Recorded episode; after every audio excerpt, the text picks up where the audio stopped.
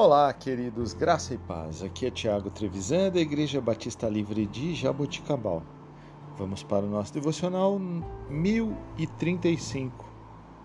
Texto de hoje, Marcos, capítulo 9, versículos 2 a 13.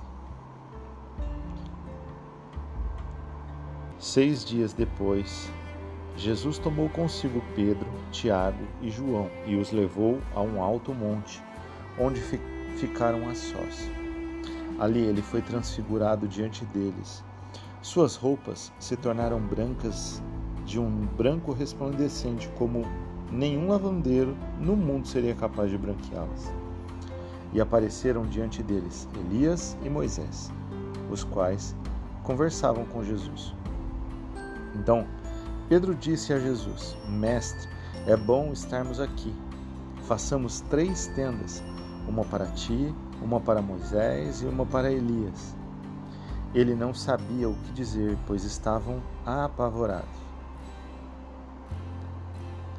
A seguir, apareceu uma nuvem e os envolveu. Dela saiu uma voz que disse: Este é o meu filho amado, ouçam-no. Repentinamente, quando olharam ao redor, não viram mais ninguém a não ser Jesus. Enquanto desciam do monte, Jesus lhes ordenou que não contassem a ninguém o que tinham visto, até que o filho do homem tivesse ressuscitado dos mortos. Eles guardaram o assunto apenas entre si, discutindo o que significaria ressuscitar dos mortos. E lhe perguntaram: por que os mestres da lei dizem que é necessário que Elias venha primeiro? Jesus respondeu: De fato, Elias vem primeiro e restaura todas as coisas. Então, porque está escrito que é necessário que o filho do homem sofra muito e seja rejeitado com desprezo? Mas eu lhes digo: Elias já veio e fizeram com ele tudo o que quiseram, como está escrito a seu respeito.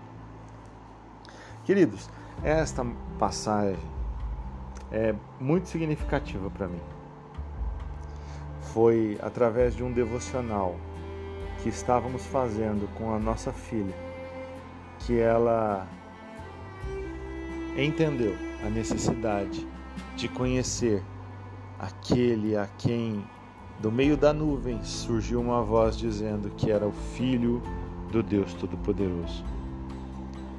Nesse evento maravilhoso, contemplamos novamente um retrato daquilo que podemos esperar em nossa vida um dia seremos transformados para ser como Cristo. Seremos então perfeitos.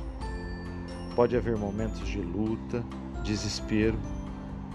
Nessas ocasiões, temos a oportunidade de refletir sobre quem nos tornaremos quando Deus completar a transformação em nós. Ao mesmo tempo, o Senhor deseja iniciar o processo que nos conduzirá a uma vida piedosa e produtiva. Agora, nesse momento, que possamos nos encontrar com o Cristo ressurreto, o Cristo transfigurado, o Filho de Deus, o Filho amado de Deus. Que o Senhor te abençoe, que o Senhor te dê entendimento que o Senhor te faça encontrar com este Cristo todos os dias. Deus te abençoe. Tenha um excelente dia. Em nome de Jesus.